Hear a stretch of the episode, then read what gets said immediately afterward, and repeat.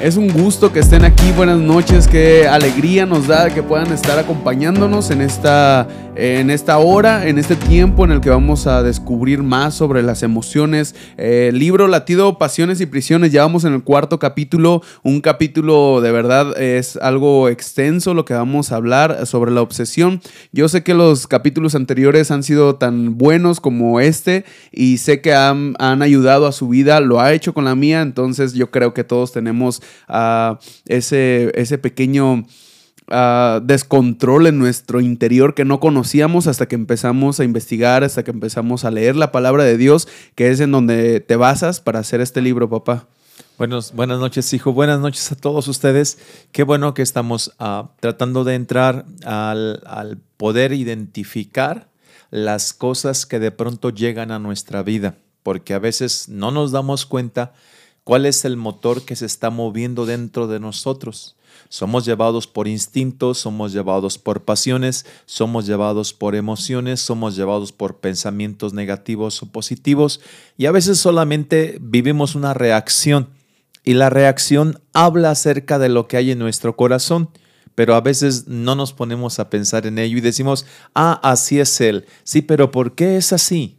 De qué se trata su vida, su pasado, en qué consiste, para poder saber su presente y para poder ver qué ocurrirá con él en su futuro. Por eso es bueno que estés con nosotros en, estas, en estos podcasts. Bendiciones. Hay quien dice también, este, así, así soy yo, así me conociste y así voy a seguir. No, no le dan la oportunidad ni siquiera a Dios que haga el cambio en su corazón. O sea, así es él, así es ella y así van a seguir toda su vida, dicen. Bueno, es que el nuevo nacimiento se trata de un punto de partida. El que está en Cristo, nueva criatura es.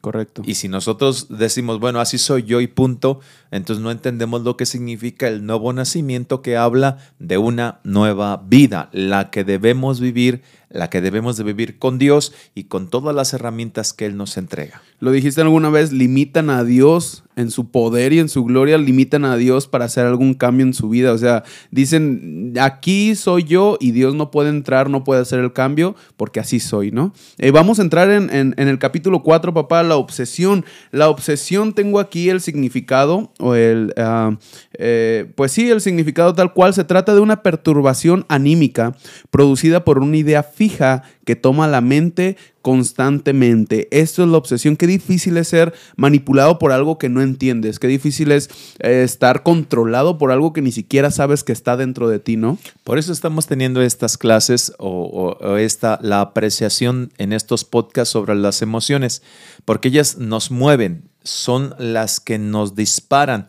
en tiempos de aflicción y nos llevan a tiempos de profunda caída en desesperación o depresión o nos llevan a los picos altos de alegría intensa y a veces no entendemos ni por qué, a veces es una buena noticia, a veces es una mala noticia, pero nos mueve. Entonces sí ocupamos saber con precisión específicamente qué nos está ocurriendo. Es que si tú no tienes el nombre para el problema, tú no sabes cómo solucionarlo. A las cosas hay que llamarles como son por su nombre. Y, es cuando yo pienso en la confusión de emociones. Yo escribí aquí, ¿sabes distinguir entre orgullo y dignidad? ¿Cuándo es dignidad? ¿Cuándo es orgullo? ¿Cuándo es orgullo? Es una línea muy delgada que tenemos que descubrir, que aprender. ¿Sabes distinguir entre temor y prudencia? Alguien piensa que es prudente, él tiene miedo, por eso no lo hace. Dice, no, es que soy prudente. Tal vez eres prudente o a lo mejor estás lleno de miedo y por eso no lo haces y vistes tu prudencia con el miedo.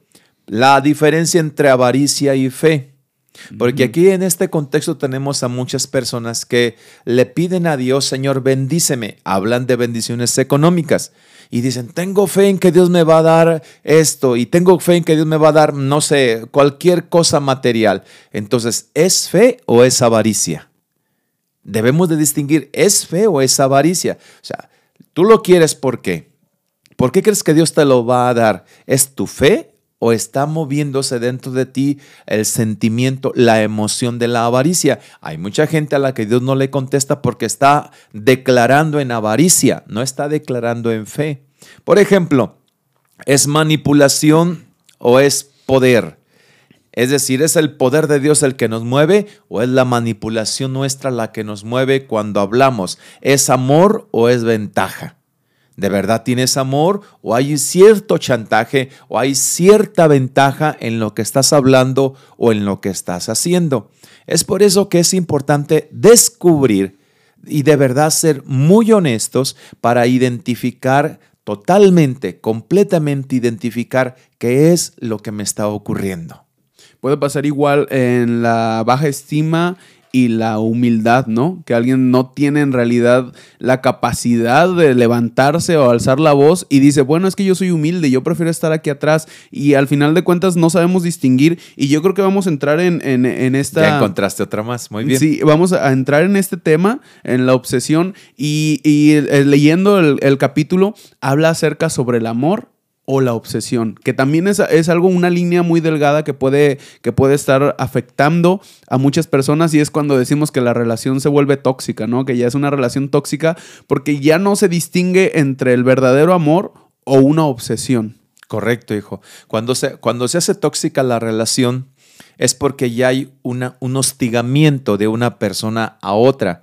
Ya no es una relación sana de cuándo nos vamos a ver, ya es Quiero, quiero verte a esta hora y quiero verte este día y quiero verte este otro día de la semana y quiero que hagamos esto. Entonces ya hay una presión, ya hay un hostigamiento, entonces ya hay una obsesión. Y las personas no se dan cuenta, solo, solamente dicen, es que lo amo mucho, es que la amo mucho. De veras la amas mucho, pero ¿por qué entonces la presionas? ¿Por qué entonces lo hostigas? Es que si tú me amas, tienes que hacer esto. Es que si tú me amas, debes actuar de esta manera. Es que si tú me amas, tienes que verme estos días. Entonces las cosas están teniendo un tinte más obsesivo que de una relación sencilla de amor.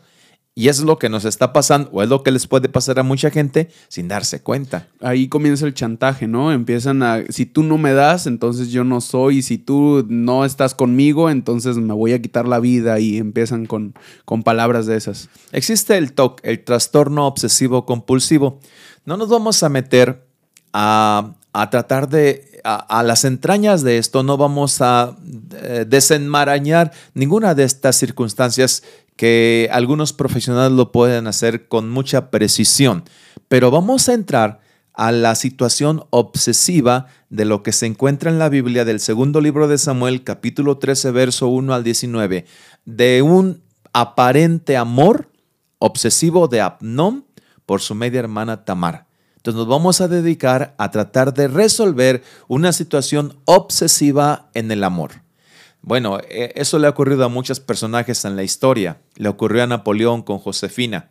Napoleón era un obsesivo con Josefina, a pesar de los rechazos de Josefina, a pesar de las infidelidades de Josefina, Napoleón era una persona obsesiva con ella.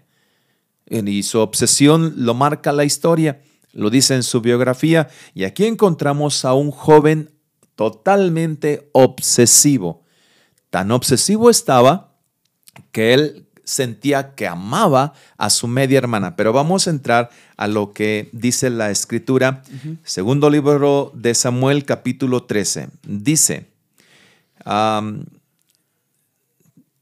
aconteció después de esto que teniendo Absalón, hijo de David, una hermana hermosa que se llamaba Tamar, se enamoró de ella Abnón, hijo de David.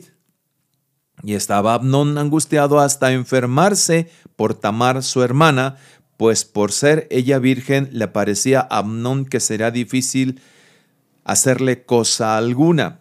Aquí hay que entrar al punto, a un punto práctico. Abnón estaba viviendo un amor imposible.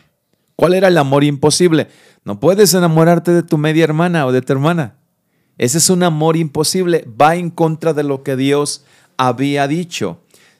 En Levítico capítulo 20, verso 17 dice, si, si alguno tomare a su hermana, hija de su madre, hija de su padre o hija de su madre, como era en el caso de David, y viere su desnudez, y ella viere la suya, es cosa execrable.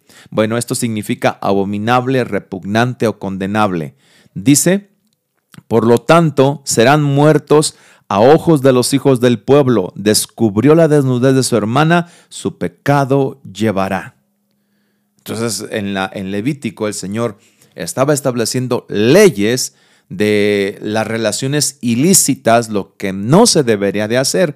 Y una de esas cosas es, no puedes ver la desnudez de tu hermana. Ahora, no solamente era lo de Amnón, era poder tomar a su hermana como mujer. Y su obsesión era tanto que aquí le mintieron las emociones y aquí hay que tener mucho cuidado. Las emociones nos mienten. Las emociones cuando nos mienten nos manipulan. Las emociones cuando nos mienten nos llevan por caminos donde no tenemos salida alguna y nos encontramos entre la espada y la pared. Y las emociones como que nos forzan a tratar de tomar decisiones que no debemos, como en el caso de Abnón. Ahora bien, la obsesión de Abnón por su hermana Tamar era tan fuerte que cuando él entiende que no puede tomarla por mujer porque Dios lo prohibió, empezó a enfermarse. La emoción lo engañó y no lo amaba porque más adelante vamos a decir lo que ocurrió cuando él la tomó por mujer, que hizo este acto indeseable, maligno, que no debería de haberlo hecho. Tienes ahí en tu, en tu hoja algunos puntos sobre lo que es la obsesión. En la parte de abajo, la obsesión es el ladrón de la paz. ¿Ok? La obsesión es el generador de la ansiedad. La obsesión es uno de los detonantes de la depresión. Muy bien, entramos en eso entonces. Cuando pensamos en que la obsesión es el ladrón de la paz, es el generador de la ansiedad y el detonante de la depresión, entonces entramos en el cuadro de la supuesta enfermedad que tuvo Abnón la supuesta enfermedad. Ahora, nunca, nunca falta un hombre impuro para pensamientos impuros o para actos impuros. Nunca falta un amigo que le ayude a las personas para hacer las cosas que no convienen. Dice la Biblia. Y Abnón tenía un amigo que se llamaba Jonadab. Llega Jonadab. Y Jonadab le dice, hijo del rey, ¿por qué vas enflaqueciendo así?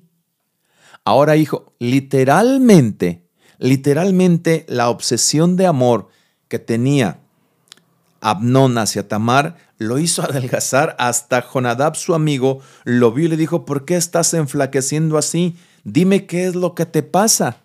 Sea, estás enfermo. Dime por qué estás enfermo, qué te ha ocurrido. Y le dice, es que yo amo a mi hermana Tamar, hija de Absalón, mi hermano. Yo amo a mi hermana Tamar.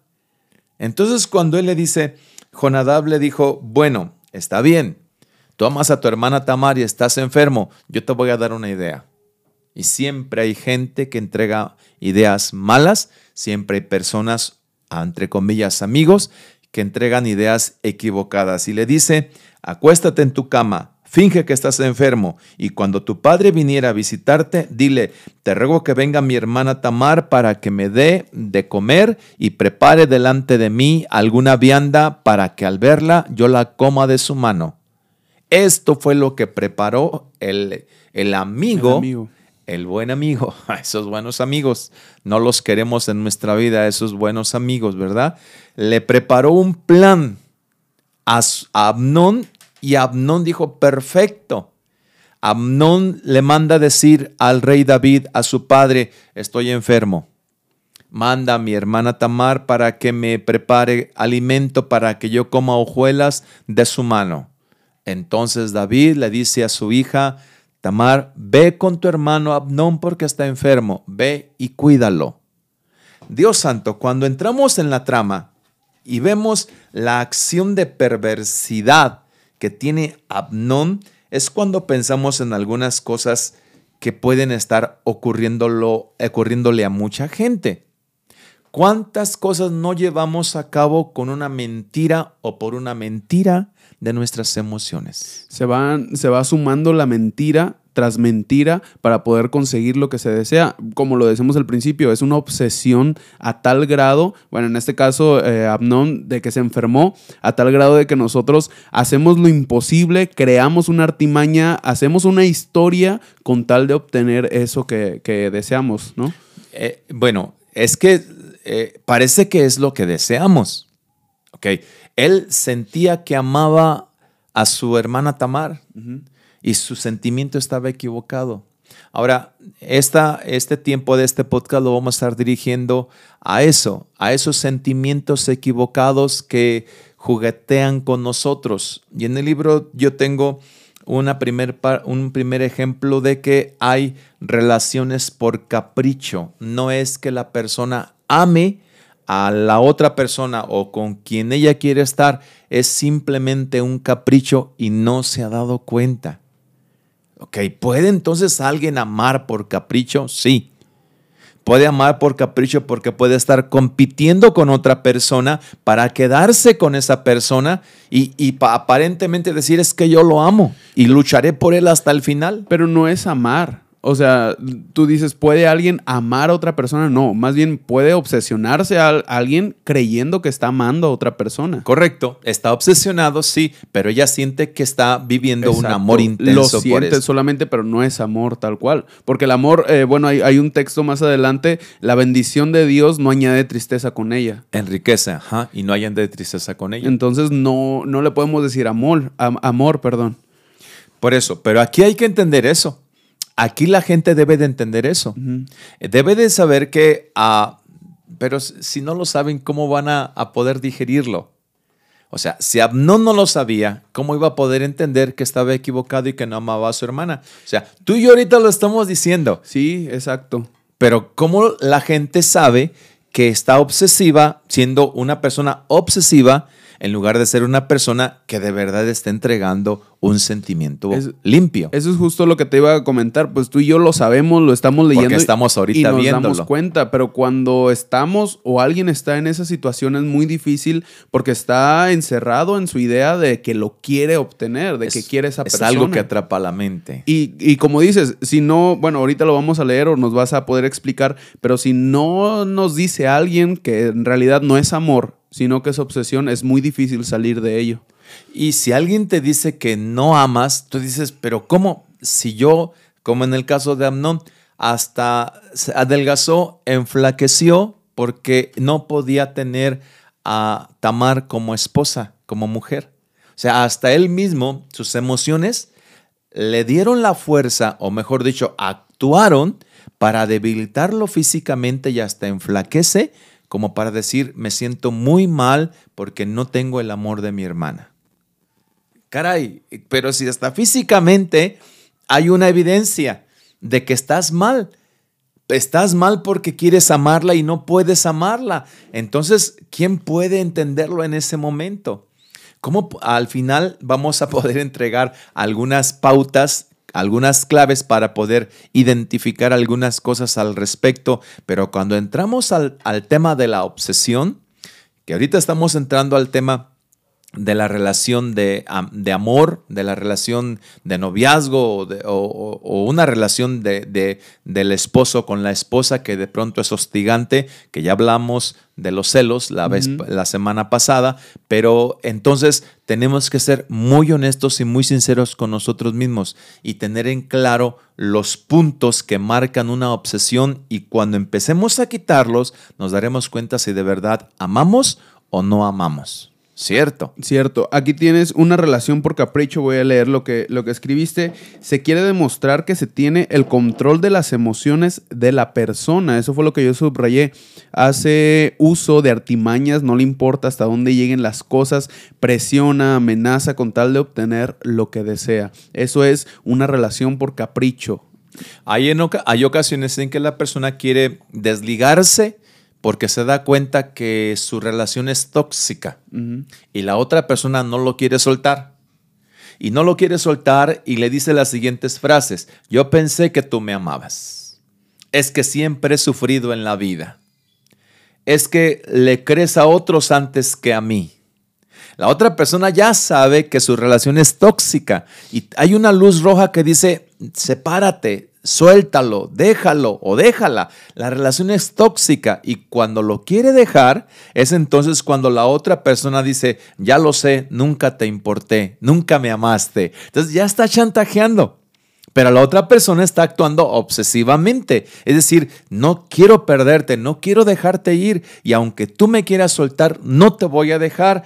Ah, y, luego dice, es que eres el todo de mi vida, no puedo vivir sin ti, tengo necesidad de ti, de abrazarte, de estar contigo todo el día, estuve pensando en ti, me voy a cortar las venas con, un pepino, en fin, ya está diciéndole un, un chorro de cosas, donde le está diciendo, no puedo estar sin ti. Y la otra persona está viéndole y pensando, es que mi relación contigo es tóxica, no puedo, no avanzo, estoy teniendo descalabros en mi vida personal, estoy arruinando mi vida a tu lado, no estoy teniendo logros, eh, no puedo estar contigo. Y la otra es que no me amaste, es que te burlaste de mí, entonces nos damos cuenta que hay relaciones que de pronto la persona se da cuenta que sí, no debe de tenerla, pero la otra persona es cuando actúa para poder manipularlo y nunca dejarlo tengo Aquí, tengo aquí también marcados el camuflaje del amor, de la pasión, para hacer creer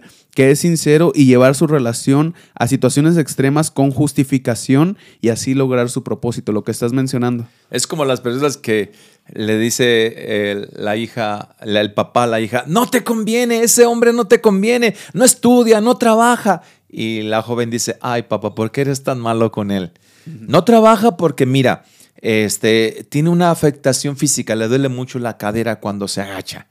Eh, no lo entiendes. ¿Y por qué no estudia? Papá es que no tiene el dinero para estudiar, ¿cómo quieres que estudie? Entonces, ¿qué hace? Papá, pues está haciendo lo que puede. Y él me está, me está diciendo que él en algún momento estudiará y en algún momento trabajará, pero la hija está justificando un amor que tiene hacia la otra persona, un amor obsesivo. Si sabes que no estudia, si sabes que no trabaja, si ya tienes años en una relación con él y te das cuenta que no ha cambiado, nunca va a cambiar. Y sigue siendo de capricho y normalmente a los adolescentes o a los jóvenes nos pasa esto, es de capricho porque no lo prohibieron. Entonces, es, no, yo quiero estar con esa persona, yo quiero tener una relación, pero porque me lo prohíbes, quiero estar ahí, ¿no? Es, ya se, vuelve obsesión, ya ni siquiera es amor, ya es lo quiero obtener porque tú me lo prohibiste. Y a veces es eso, se vuelve obsesión porque tú me lo prohibiste y se vuelve obsesión porque es como una competencia, es que yo, yo me sentiré bien cuando pueda tener esa persona a mi lado. Entonces, esto me hace ver que la obsesión puede ser una relación por capricho. Y aquí debemos de ser muy sinceros, muy sinceros. Si ya te diste cuenta que tu relación no está avanzando, si ya te diste cuenta que las cosas están marchando mal, que la persona con la que estás te pide dinero prestado porque ahora está enfermo o está enfermo, se enfermó su, su, su mamá, eh, está enfermo su primo y te pide dinero nunca te paga. Vas a comer o a cenar con él. Estoy hablando en el caso del varón. Y tú eres la que pagas como mujer porque él no ha podido trabajar, pobrecito. Si tú eres la que pagas la cena, si tú eres la que le das dinero para sus supuestas enfermedades, si tú eres la que lo ayuda para poder pagar la inscripción de una escuela que es una mentira porque nunca entró, si te das cuenta que todo esto es el que tú le estás entregando a esa persona un sostén económico y tu situación es tóxica porque te ve cuando quiere, porque de pronto sus ideas son muy negativas, porque la forma de él es enfermiza y te hostiga demasiado. Si sabes que es tóxica, ¿por qué sigues con él? ¿Por qué sigues con él? Hay tantas personas, hijo, que viven situaciones así. Aparte hay quien recibe que, su, que la persona con la que está le agrede. Le agrede verbalmente, la humilla y la humilla para hacerlo dependiente de él. Tú siempre me vas a necesitar. Eh, a ti te hace falta tener la capacidad del carácter para poder estar enfrente de todas las cosas. La hace sentir que no puede estar sin él. Abre los ojos. Es una relación tóxica. Desde que estás con esa persona bajó tu estima. Desde que estás con esa persona bajaron tus ingresos económicos. Desde que estás con esa persona estás rechazando y alejándote de tu familia. Desde que estás con esa persona has cambiado completamente. Ya no eres quien eras. Ya no sonríes como sonreías. Déjalo. Es una relación tóxica. Es una situación obsesiva. Suéltate de él. Cuando te separa de tu familia, de tus amigos, cuando eh, de estos ejemplos que estás dando, eh, cuando solamente quieres estar con esa persona, eh, porque es tu pareja, porque es tu novio, tu novia, porque es tu, ah, no sé, tienes alguna, alguna relación con, e, con esa persona, ah, allí ya se está viendo, ya se está detonando el foco rojo en donde ya es obsesión, ¿no? Pero tú lo alcanzas a saber lo alcanzarán a saber. Por fuera, a lo mejor eh, las personas no se dan cuenta, no nos damos cuenta eh, cuando estamos en la relación, pero a lo mejor alguien te dice, algún familiar, algún amigo te dice, oye, cambiaste. Yo tuve un amigo que me dijo, cuando yo cambie, al tener a mi novia, me dices. Y cuando yo le dije, me dijo, no, no es cierto, pues es, mi novia, es normal. Le dije, no, pero es que, o sea, ya te obsesionaste. No, no le dije te obsesionaste, pero sí le dije, oh, pasas demasiado tiempo con, con ella, pasas demasiado al, al, grado de que me abandonó, ¿no? de que se hizo, se hizo su novia, pero ya no salía. O sea, ya no teníamos tiempo de convivencia, ya no tenemos tiempo de amistad, porque todo el tiempo era estar con ella. Ahora bien, ahí está otro punto, hijo ya nos metimos a esto, porque estamos hablando de estas relaciones. ¿Cuánto tiempo deben de pasar los novios juntos? Ubiquemos algo. No son casados. Los casados pasan todos los días juntos, los novios no. Cuando el novio pasa todos los días junto a su novia, se está equivocando. ¿Por qué? Porque hiciste a un lado tus responsabilidades como estudiante, como hijo de familia, si eres cristiano como servidor de la iglesia, si tienes amigos, ya no estás con tus amigos. Si practicas un deporte, hiciste a un lado los deportes. O sea, todo lo que llevas a cabo en tu vida personal lo empiezas a ahogar, a ahogar hasta que desaparece y solamente apareces con esa persona todos los días. Entonces significa que tú estás dependiendo de esa persona diariamente. O sea, tu mundo tan grande lo empezaste a reducir y ahora tu mundo lo has reducido tanto que pertenece a una sola persona. Por eso, cuando alguien le falla, o tu novia te falla, o tu novio te falla, te quieres quitar la vida, te quieres hundir, quieres que la tierra te, te traiga o sientes que te está tragando porque toda tu vida la reduciste a una persona. Y no, o sea, vas a perder todo por una persona cuando tienes amigos, cuando tienes proyecto de vida, cuando tienes un propósito, cuando tienes a Dios, cuando tienes eh, habilidades y capacidades, sí, pero todas esas las anulaste porque entraste a un área obsesiva de estar todos los días viéndola, todos los días escuchándola, todos los días preguntándole cómo estás, cómo estás, cómo estás. Entonces, esto deben de verlo los, los, jóvenes, los chavos que traen a su novia, a su novio, para darse cuenta que se están equivocando. Y lo justifican siendo amor. Pues es que es mi novia, tengo que estar con ella, tengo que estar con él. O sea, encuentran la manera de decir es amor en lugar de, de ver lo que está ocurriendo. Correcto, hijo, pero, pero si, lo pueden saber, ¿quién se los tiene que decir? Y si alguien se los dice y voltea, si es su amiga, voltea a verle le dice, ¿te gusta mi novio, verdad? O sea, de alguna manera tratan, están cegados, obsesionados, obsesionados. ¿Cómo les hacemos ver que necesitan despertar de una relación? Muy bien, aquí yo tengo un punto interesante. Hay que estar midiendo la situación de la relación que se tiene de noviazgo. Tienes que estarla midiendo. Tienes que estar midiendo sobre los cambios favorables, positivos que has tenido. Si lejos de tener cambios positivos y favorables con tu novio, y estás teniendo cambios negativos, donde tú ya no eres la persona que desde el principio mantenías esa identidad, entonces algo está mal. Él te está descomponiendo tu identidad. Y la persona que llega a ti, que llega al noviazgo a otro joven, a otra señorita, es para ayudarle a crecer, no es para, para, para que empiece a decrecer, no es para eso. Entonces, tienen que observarse. Si ahora están con, ya no pueden estudiar porque tienen en su mente a esa persona. No entran a clases porque tienen en su mente a esa persona y se van con él a tomar un café o a pasear. Entonces, si tu vida está descomponiéndose, ya no es la misma y lejos de subir desciendes, esa relación no te conviene, es tóxica y no sabes qué hacer en esa relación de noviazgo, ocupas ayuda.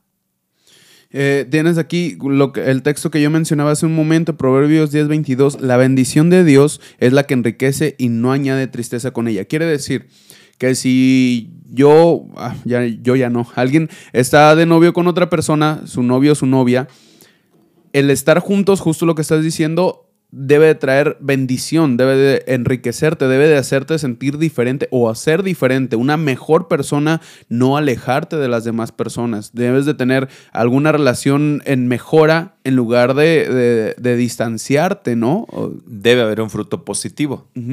O sea, si es algo, el que encuentra una mina de oro se enriquece y se alegra. Y, empieza a comprar casas y su vida cambia completamente. Si tu novio es una mina de oro, tu vida va a cambiar. Si tu novio es una mina de cobre, pues no va a cambiar. Te vas a ir hacia abajo. Pero tienes que darte cuenta. Tienes que darte cuenta de verdad si te está enriqueciendo esa relación con tu novio.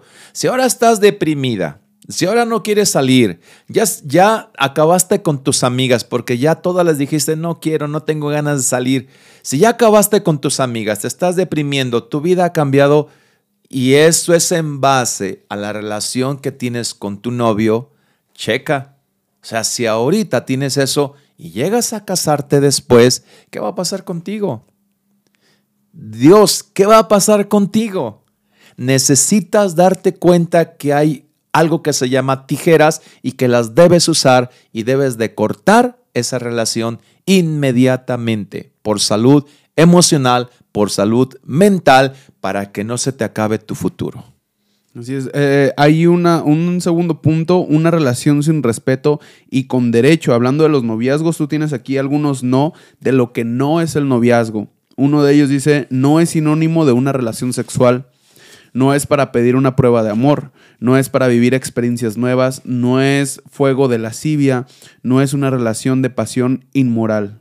Eso es lo que dice eh, el libro y en Corintios 13:15, el amor no hace nadie indebido, dice, no busca lo suyo, no se goza en la injusticia, más se goza en la verdad. Estoy hablando de una relación sin respeto y, sin y con derechos, perdón. Correcto. Ahí es cuando, gracias hijo, ahí es cuando sí entendemos de verdad cuánto vale tu novio, cuánto vale tu novia. Señorita, si tú vales mucho, mucho para tu novio, él jamás va a pedirte algo que te haga daño. Él no va a romper tus ilusiones pidiéndote una relación sexual. Si tú vales mucho para tu novio, él no va a atreverse a estar tocando tu cuerpo con caricias indebidas que son para el matrimonio. Si Él te respeta, si Él te ama como dice, te va a respetar y Él no va a hacer eso. Si Él está siendo empujado por pasiones, si Él está siendo empujado por esas pasiones fuertes para empezar a vivir un tiempo de lascivia, entonces tú te estás convirtiendo para Él en algo donde Él desfoga o suelta todo ese instinto que al final no van a salir las cosas bien.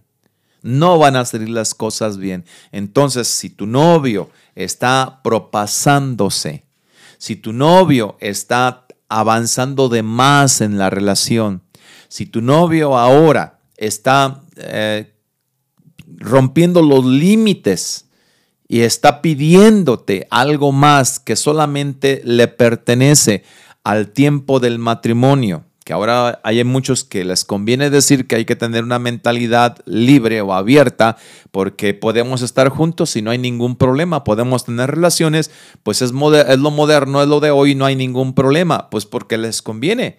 Pero ¿quién es quien pierde, el hombre o la mujer? La mujer. ¿Quién es el que queda mal, el hombre o la mujer? La mujer. De pronto el joven toma a una señorita y hace con ella o vive con ella como quiere en una vida de lascivia. Y así como al siguiente día llega y se cambia de camisa, a la semana siguiente busca otra. ¿Por qué? Porque la, tergiversación del amor, de los sentimientos, que los convierte en pasión y en pasión desordenada, hacen que les falten al respeto y que vivan de esa manera con ellas. Entonces debemos de saber, si tú amas mucho a tu novio y dices, es que es lo mejor, es el más popular, eh, eh, siempre me hace reír, pero está pidiéndote cosas o está pasando el límite de una relación de amor puro y está entrando en una relación que no se debe donde hay lascivia o actos de lascivia, entonces no te conviene. O sea, si lo hizo contigo, ¿con cuántas más no lo hizo? Y si te dice a ti, es que tú eres la única, eres la mejor, siempre te he amado, ¿a cuántas más no les repitió lo mismo?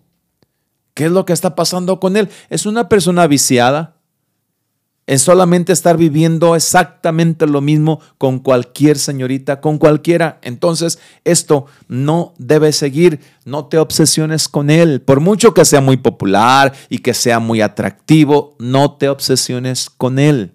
Te va a ir mal. Y no, es, no te estoy maldiciendo, te va a ir mal por la forma de actuar de él, donde si ahorita no te respeta, Después ya jamás lo va a hacer, hijo. Jamás lo va a hacer.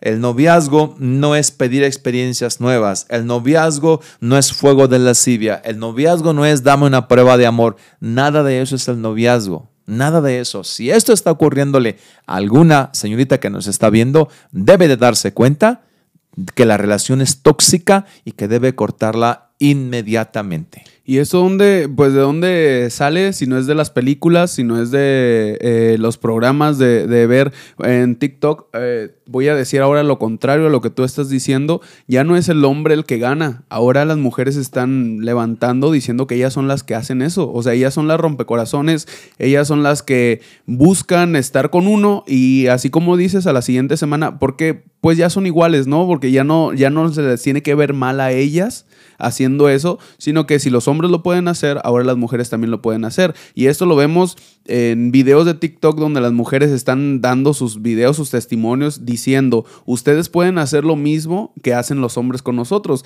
Es lo mismo, si él lo hace, yo también lo puedo hacer. Si ellos lo hacen, ustedes también lo pueden hacer. ¿Te das cuenta, hijo, del contexto en el que estamos llegando a estos tiempos? Sí. Un contexto que no es correcto, que no es bueno. Tengo que ir lo que dice el apóstol Pablo a los Efesios. Dice que hay quienes tienen el entendimiento entenebrecido, ajenos a la vida de Dios por la ignorancia que en ellos hay, por la dureza de su corazón, los cuales después que perdieron toda sensibilidad, se entregaron a la lascivia para cometer con avidez toda clase de impureza. Y dice el apóstol Pablo, mas vosotros no habéis aprendido así a Cristo. Es decir, si somos cristianos, esto no es lo que corresponde a los hijos de Dios. Si somos cristianos, ahora aquí hasta me atrevo a decir, si quieres ya no pongas el ser cristiano, pon tu dignidad de mujer o pon tu, tu, tu ah, ética moral, donde tú definas lo que tú eres, donde no puede haber algo que te denigre, que te ensucie, que te lastime, que te perturbe. Estamos hablando sobre situaciones emocionales de obsesión donde las personas no pueden salir, porque ni siquiera las pueden identificar. Y este contexto es sumamente dañino, porque ya todo mundo lo está haciendo, porque ya nadie lo ve mal. Ya nadie ve mal que, que, una señorita entre con uno y entre con otro y entre con otro. Ya nadie ve mal que se hagan las cosas así. ¿Qué significa esto? Parece que lo que estamos encontrando es un deterioro de la dignidad, de la santidad, de la pureza. Y si no hablamos ni de santidad ni de pureza, solamente hablamos de lo que tú vales como persona, de lo que tú eres como persona de lo que tú vales y que debes hacerle ver a todo el mundo cuál es tu valor. Entonces, haz una pauta, reflexiona la situación tóxica que estás viviendo, defínela y empieza otra vez. Vuelve a comenzar. Así es, papá. No sé si nos va a tomar a alcanzar el tiempo de terminar. Falta la mitad, la otra parte de, de, la obsesión. Pero va a haber una segunda parte. Va a haber una segunda parte acerca de este capítulo, ¿te parece? Va a haber una segunda parte porque sí tenemos que eh, seguir con Abnón y con Tamar para poder decir qué es lo que le empezó a ocurrir. Y desde luego, para poder identificar cómo a él fue engañado. Y cómo poder darles, cómo poder darles eh, algunas claves a las personas que nos ven para saber cómo identificar esos engaños emocionales y poder ser libres de ello. Pero sí tienen que seguir, no lo vamos a terminar en este, primera, en este primer, en este episodio, vamos a continuar con el siguiente para esto. Por eso que nos manden preguntas y que nos digan, eh, pues es que yo no, no pensaba que estaba en esta relación, pero así como la describieron, así es como estoy pues vamos a darte ayuda, ¿verdad? Con todo gusto. Muy bien, pues estamos finalizando. Antes, no antes ignorar, papá, que Dios nos ayude, que nos esté, pues e, esto es una guía o nos está dando la luz para poder hacer algún cambio en nuestra vida, pero vamos, vamos a orar para que Dios nos, nos esté abriendo. Yo creo que el Espíritu Santo, que es el que redarguye, el que nos trae la eh, la sabiduría, el que nos ayuda a todo esto, puede darnos o abrirnos la mente, abrirnos eh, los ojos espirituales para saber qué es lo que está ocurriendo dentro de nosotros. Gracias, hijo. Dice la Biblia, porque Dios da la sabiduría y de su boca viene el conocimiento y la inteligencia. ¿Para qué? Para librarte del mal camino, para librarte de situaciones emocionales engañosas como la obsesión. Dios quiere que vivas feliz, Dios no quiere el deterioro de tu persona, Dios quiere tu cambio.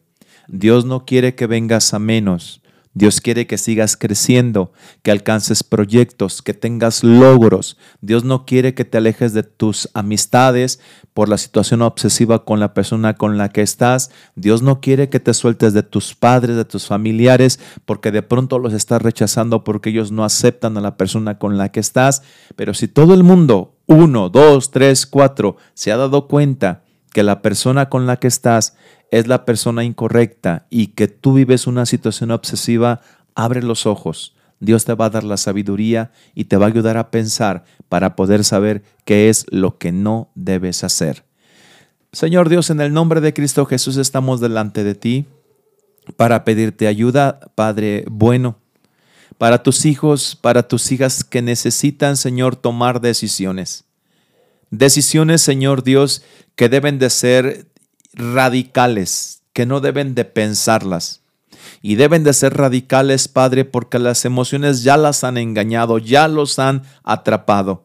Esas emociones han jugueteado con ellos y hasta cierto punto, Señor Dios, han vivido una situación tóxica, denigrante, de humillación, de falta de respeto, y no pueden seguir así.